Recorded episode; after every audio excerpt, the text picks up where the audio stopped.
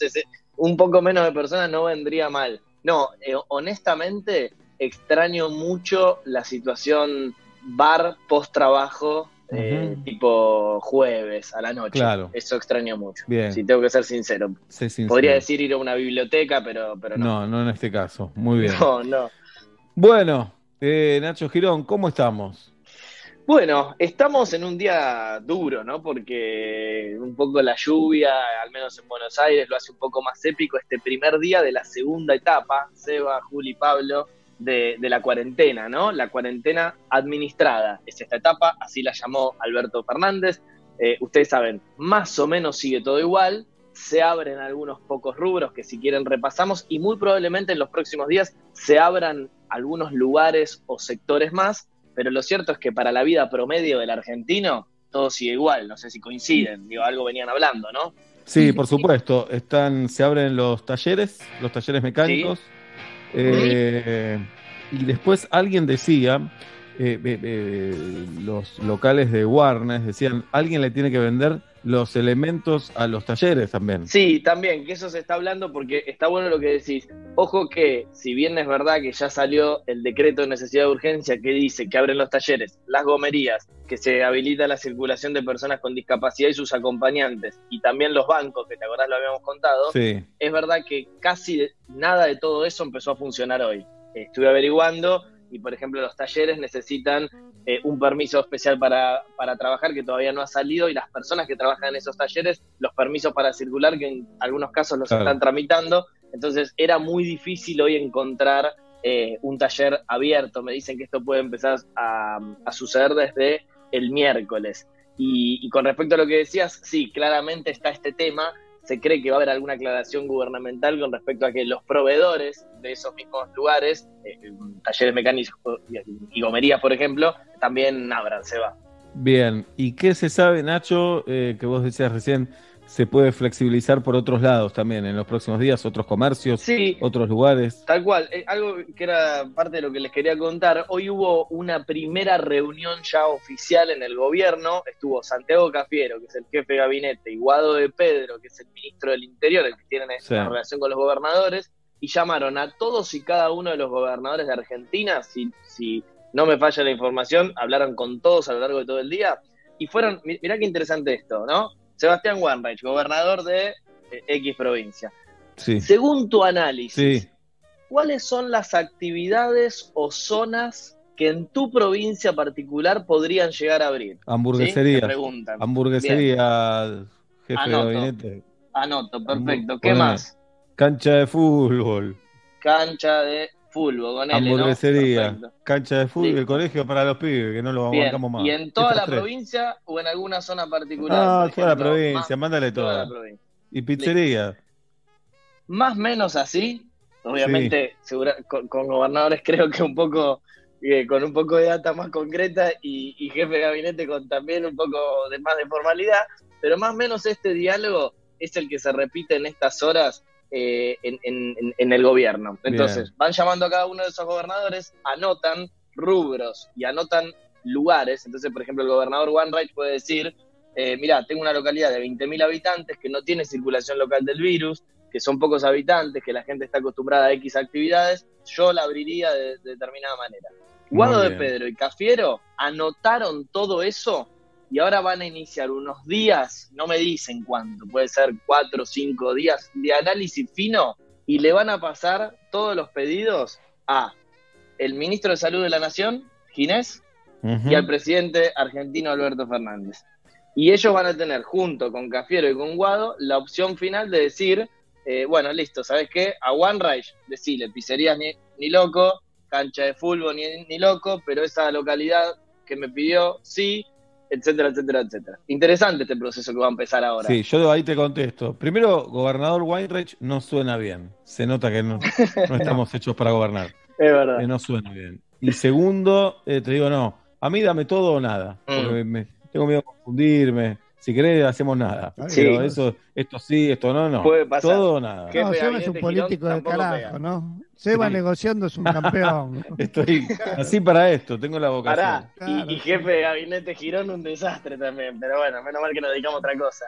Sí, que no se sabe bien a qué todavía. Pero bueno, digo, esto que significamos a propósito para que se entienda bien en castellano es real lo que estuvo pasando desde bien tempranito de la mañana hasta hace un rato, ¿sí? Ya tienen una carpeta donde están los pedidos más o menos finos de cada, de cada rincón de Argentina. A ver, voy a lo real, por ejemplo. Sé que el gobernador de Misiones le pidió a Santiago Cafiero poder abrir alguno, algunas industrias relacionadas con la yerba. Sé que eh, la gente de Mendoza, lógicamente, le pidió eh, empezar a, aceitar el inicio de algunas actividades relacionadas con lo vitivinícola.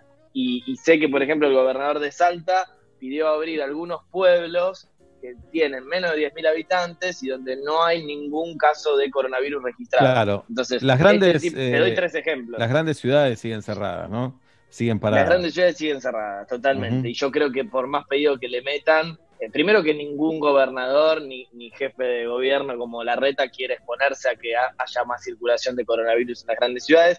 Estamos hablando más que nada para o algunas actividades industriales concretas o algunas eh, ciudades chicas, te diría, o pueblos mejor, donde realmente la posibilidad de contagio sea menor eh, y aún así no tienen la respuesta final. Por eso te digo que es todo un proceso, ¿no? Para, explicar un poco lo que pasó el viernes, que ustedes eh, también lo contaban un poco, digo, tuvo el anuncio general de Alberto Fernández, pero ahora arrancan las tareas específicas. ¿Va a haber habilitaciones en algunos pueblos y lugares del país? Sí, pero no, no imaginemos que haya nada en la provincia de Buenos Aires, en la ciudad de Buenos Aires, en Córdoba, en la capital santafesina, en la capital de Mendoza. Eso, sí. Em, en el Ministerio de Economía, ¿están trazando planes eh, para ver cómo se sale de esto? ¿Están a la espera porque están tan desnudos como cualquier otro de información?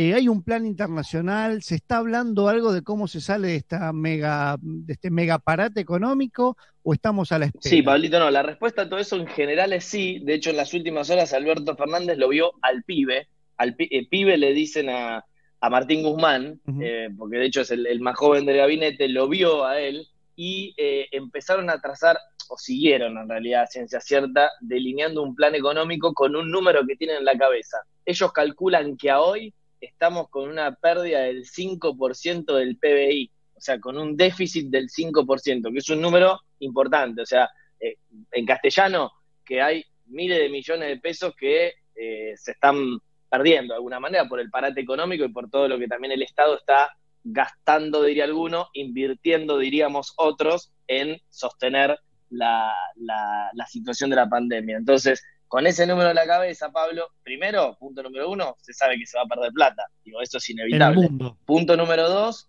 en el mundo. Y, Argentina, digo, va a perder Estados Unidos o China, que son países fuertes, o países de Europa, ni hablar los países con economía más débiles, donde incluimos a la República Argentina. Entonces, ese punto número uno, ni hablar, vamos a perder guita este año y la, y la economía va a estar muy complicada. Punto número dos, eh, la, oferta, ¿se acuerdan a, los bonistas que tienen deuda externa argentina? Se supone que por ahí este mismo viernes o el lunes que viene va a haber una oferta en un mundo donde todos los números cambiaron. Entonces eh, van a tratar o de refinanciar ese pago porque ya no va a haber tanto dinero.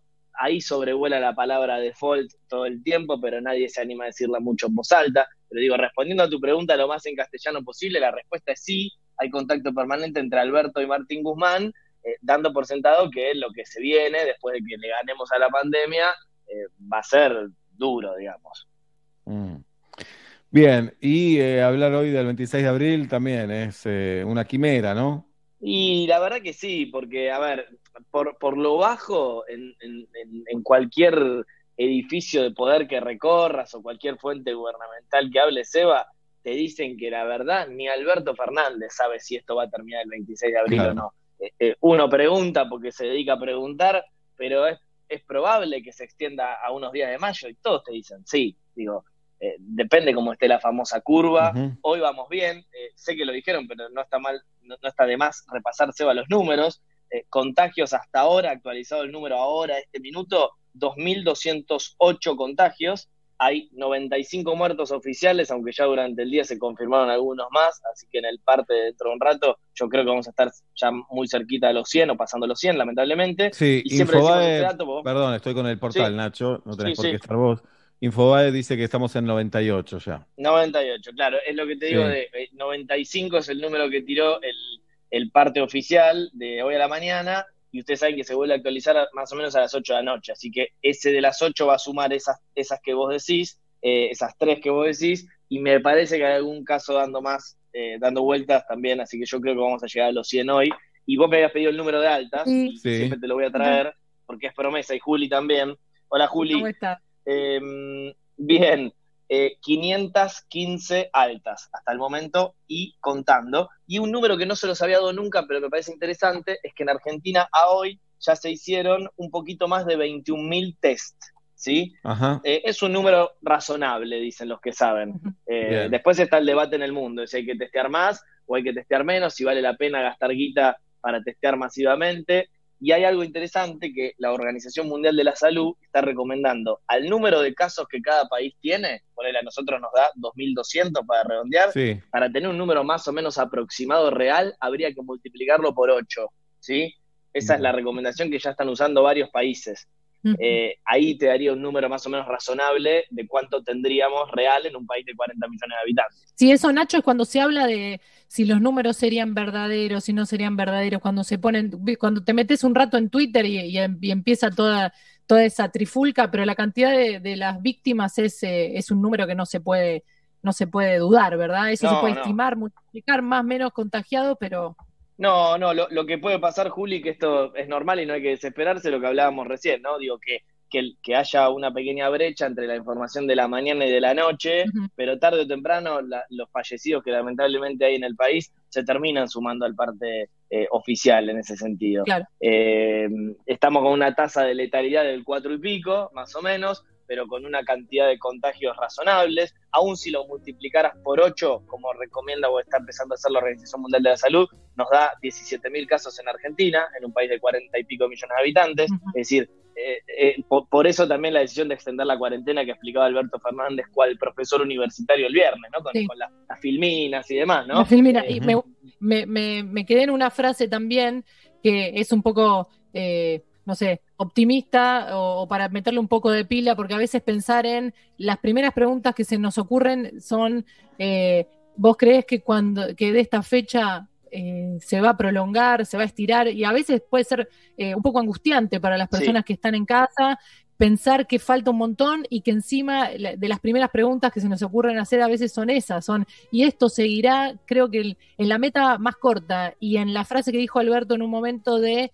eh, que se extienda o no va a depender de lo bien que hagamos esta etapa de la cuarentena, como siempre decimos, los que podemos, los que nos podemos quedar en casa, nosotros estamos habilitados para ir a la radio, pero como creemos que no para nada somos indispensables ahí, bueno, somos ocho personas menos que circulan en la calle, quienes puedan quedarse en su casa, siempre decimos lo mismo, quienes puedan, eh, aumenta las posibilidades de que esa cuarentena tenga un fin. Ya hablar, Juli, y esto, ¿te acordás que siempre lo decimos, no lo dice eh, Sebastián, no lo dice Julieta, lo dice Sebastián, no lo dice Nacho, lo dicen los, los, principales expertos del mundo en materia de salud, ¿no? Que está comprobado y, ahí están los números nuestros también, de que quedarse en casa reduce los contagios, seguramente sabiendo que no vamos a llegar a cumplir toda la cuarentena que los infectólogos más reconocidos eh, dicen, sugieren. Por ejemplo, hay un hombre que se llama Omar Sued, que es eh, el presidente de la Sociedad Argentina de Infectología, que dice que la verdadera cuarentena real que debería hacer todo el mundo es 12 semanas. Pará, Omar. Omar, por favor. Omar. Omar, ¿cuántos megas tenés? Pará, ¿cuántos hijos tenés, Omar? No, olvídate. Dicha esa frase, él mismo agrega, cuando siempre lo dice, sé que económicamente en ningún lugar del mundo esto es viable. ¿no? Entonces, cuanto más eh, lleguemos hay otro factor que hablamos siempre en joda, pero me parece hay que tenerlo presente, que es el factor psicológico. Para un montón de gente que se encuentra, andás a ver en qué situación, eh, cómo, cómo, vive el encierro, cómo lo atraviesa, ¿viste? Sí, sí, vos viste, no sé si vieron el dato, eh, que se, creo, entiendo, creo que se cerca de triplicó la cantidad de consultas a psicólogos y psiquiatras en un país donde claramente ya, ya, somos bastante eh, analíticos, ¿no? Eh, lógicamente, esto, esto es un tema, es un tema también eh, importante, sobre todo a medida que, por ahí te habías entusiasmado con, con una fecha de liberación y de a poquito se, se, va extendiendo, ¿no? falta, falta todavía, sí tenemos que acostumbrarnos, que esto también es importante, hay que decirlo, a que probablemente en los principales puntos del país, amigos, durante los próximos meses eh, vamos a ver gente con barbijos o tapabocas. ¿sí? Hoy la noticia del día fue que desde el miércoles en la ciudad de Buenos Aires vamos a tener que usar tapabocas en algunos lugares, como el transporte y los lugares donde haya público, y en la provincia de Buenos Aires va a suceder lo mismo. Eh, o sea que esta, esta situación así rara, de incluso cuando salgamos a la calle, gente tapada, eh, va a estar en nuestra retina mucho tiempo. Bien, Nacho, ayer un periodista eh, agravió, no sé, criticó a Jonathan Viale por Twitter. Mm. No hay problema con la crítica, el tema lo llamó gordo lechoso o algo por el estilo. Sí, gordito lechoso, sí. Desde la cuenta de Alberto Fernández lo retuitearon. Sí, sé que el presidente pidió disculpas y Jonathan Viale aceptó las disculpas. No sé ¿Qué, otra información tenés vos? Sí, eh, básicamente, a ver, desde el gobierno juran que, realmente fue una mala mano de, con ese retweet. No me dicen, porque hoy lo pregunté, pero ¿fue Alberto que a la noche agarra el Twitter y esto es real? ¿O fue uno de sus asesores de comunicación? Cri, cri, a mí nadie me respondió. Eh, sé que Johnny lo conozco mucho, he hablado, estaba un poco enojado más que nada por el insulto personal y él hace un ratito respondió y dijo que bueno, que no, que acepta la disculpa, que no, no, no va a agraviarlo a nivel personal y fin de la polémica, pero viste, en época donde todos estamos más o menos en casa, ese, ese insulto, eh, gordito lechoso, fue primer trending topic de Argentina hace unas horas. Y además estamos viendo eh, a un presidente que logra un equilibrio entre la severidad y, y la tranquilidad, ¿no? De, de transmitir tranquilidad y a la vez cuando tiene que ser severo lo es, que me parece eh, es una pena que suceda esto, porque desde el Estado no se puede ah. agraviar a un periodista y menos llamándolo de esa manera. Totalmente, la verdad que no, no tengo nada más que agregar, para mí te tenés que dedicar a esto y dejar el stand-up, porque tú eres un gran analista político. Eh, no, sea boludo. Eh, pero la verdad que coincido con cada palabra y, y, de hecho acá lo hemos dicho, por ejemplo, eh, con respecto a, por ejemplo, cuando aquella vez Alberto Fernández englobó a todos los empresarios en una misma crítica, sin diferenciar a, los, a los grandes de a los chicos, ¿no? Entonces, en ese sentido, y se lo vienen diciendo el gobierno, y te cuento algo de infidencia interna, en alguna de las reuniones que tiene Alberto Fernández con su mesa chica, le dicen, Alberto, no es, no es hora de que sueltes alguna, algunas cosas y, y hagas un poquito menos, porque no se puede estar en todo junto y la verdad que no, no lo hace. Y a veces el riesgo de exponerte es que podés meter un gol de mitad de cancha, como por ejemplo el, discurso y la manera de contar y, de extender la cuarentena el viernes, que creo que hubo unánime opinión de que estuvo bien como lo contó, y después mandarte algunas macanas en el medio porque sos falible y sos un ser humano. y eso es porque él, y, cualquiera lo sabe que trabaje de esto, él sigue manejando su propio celular, él arregla muchas de las notas que estamos haciendo, y la verdad que en un momento no te da más la cabeza, entonces también podés equivocarte. No, eh, yo creo que es algo a, arreglar, me parece, de, su manera de construir poder, eh, sobre todo para, para, para, no colapsar en el camino y no, no mandarse errores voluntarios o involuntarios, ¿no? Sí, creo que la gran mayoría, más allá de la afinidad política y de a quien hayan votado, que la gran mayoría, por lo que uno puede testear más o menos, coincide que nos tocó con un presidente bastante acorde a esta crisis mundial, ¿no? con un presidente que puede transmitir esto que, decíamos hace, hace un rato, pero eh, la unanimidad, que no es lo mismo que, la unión, me parece, puede ser peligrosa. Ayer en la nota con Telefe, que, estuvo bastante buena, Reinaldo Sietecase, le pregunta solamente si estaba arrepentido de haberle dicho miserable a los de Techín. Y por eso le llovieron unas, eh, unos insultos a Reinaldo. Me parece tan, tan fuera de lugar, ¿no? Simplemente le estaba haciendo una pregunta eh, que en definitiva esa es la tarea del periodismo, ni lo estaba agrediendo ni nada por el estilo.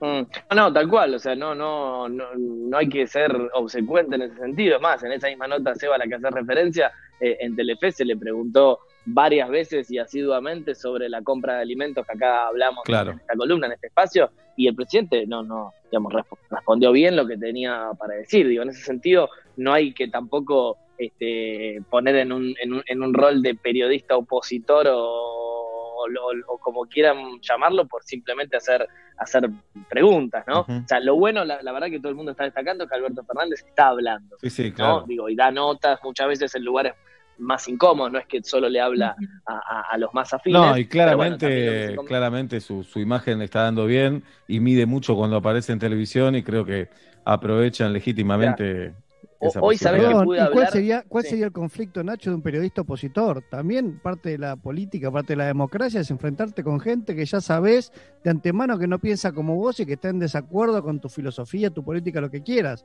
Estamos pésimamente acostumbrados a que eso también tiene que tener lugar. Sí, sí, sí, ni hablar, ni hablar, ni hablar. Digo, en ese sentido creo que estamos todos caminando hacia una madurez también eh, comunicacional que ojalá siga, ¿no? En esto de, poder hablar y preguntar, y alguna pregunta será un poco más eh, normal y otra pregunta eh, sobre un tema que al presidente lo incomode, y está bien que así sea, porque es una república y una democracia. Y sobre algo que decía Seba, hoy, hoy me pasaron un informe de Jaime Durán Barba, y lo, lo cito a propósito porque es el principal estratega de Mauricio Macri, donde los números que él maneja le da a Alberto Fernández una aprobación hoy del 80%. Siempre lo digo cuando hablo de esto, aprobación no es voto, ¿eh? es simplemente eh, por ahí gente incluso que no lo votaría jamás, que, hoy tiene una buena imagen presidencial y, evidentemente hasta acá la, la, estrategia le funciona a él, ¿no? No, y seguro, si le da el 80%, eh, la mitad de la gente no lo votó. Tantos saltos, no, exacto, tantos saltos, por ejemplo, eh, Rodríguez Larreta, eh, Horacio Rodríguez Larreta, el jefe de gobierno, tiene 73% de aprobación, subió mucho, pero todos subieron un promedio, digo, los principales líderes, ya sea oficialistas o opositores, subieron unos 20, 30 puntos, depende del caso, su, su imagen positiva en todas las encuestas que hagas de cualquier color político del encuestador. Bien. Hay que ver cuando eh, pase la pandemia, ¿no? Y se empiecen a tomar las decisiones de salir adelante, ahí vuelve todo, ¿no? A la normalidad de tirarse con de todo. Ojalá que no. Juli, Juli Seba, Pablo, también la economía, eh, perdón, digo, solo meto este bocadillo. No se olviden que no estamos hablando, por ejemplo, mucho del dólar, ah, pero el dólar está 66,75 hoy. Si le agregas el 30 son 86,78 y las cotizaciones paralelas hoy pasaron los 100 pesos. Están entre 101 y 102 pesos bueno, algún día va a ser un problema eso. Nacho, y en la interna del PRO, ¿cómo cae que la reta se lleve también con el presidente?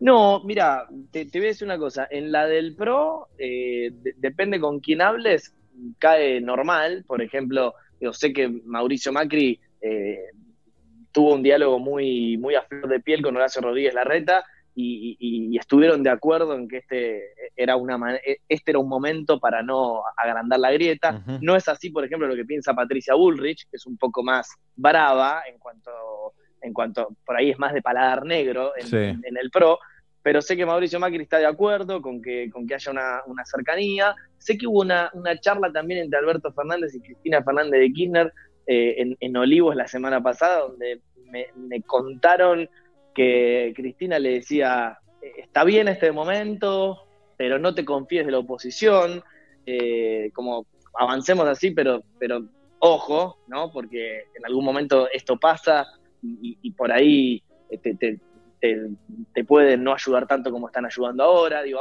hay como obviamente matices en cuanto a, a, quién le preguntás si están de acuerdo o no con este momento de madurez política, pero la línea general te diría que es que estamos bastante maduros, ¿no? En, este momento. Sí, por gracias a Dios. Bien. Nacho, como siempre, un abrazo. Te vemos esta noche en Telefe. Cuídate mucho, por favor.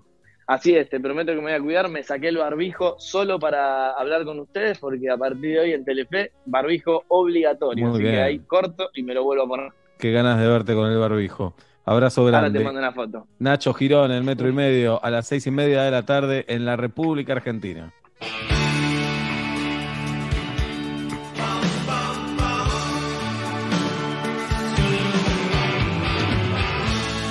Estamos en cuarentena. Metro y medio desde casa.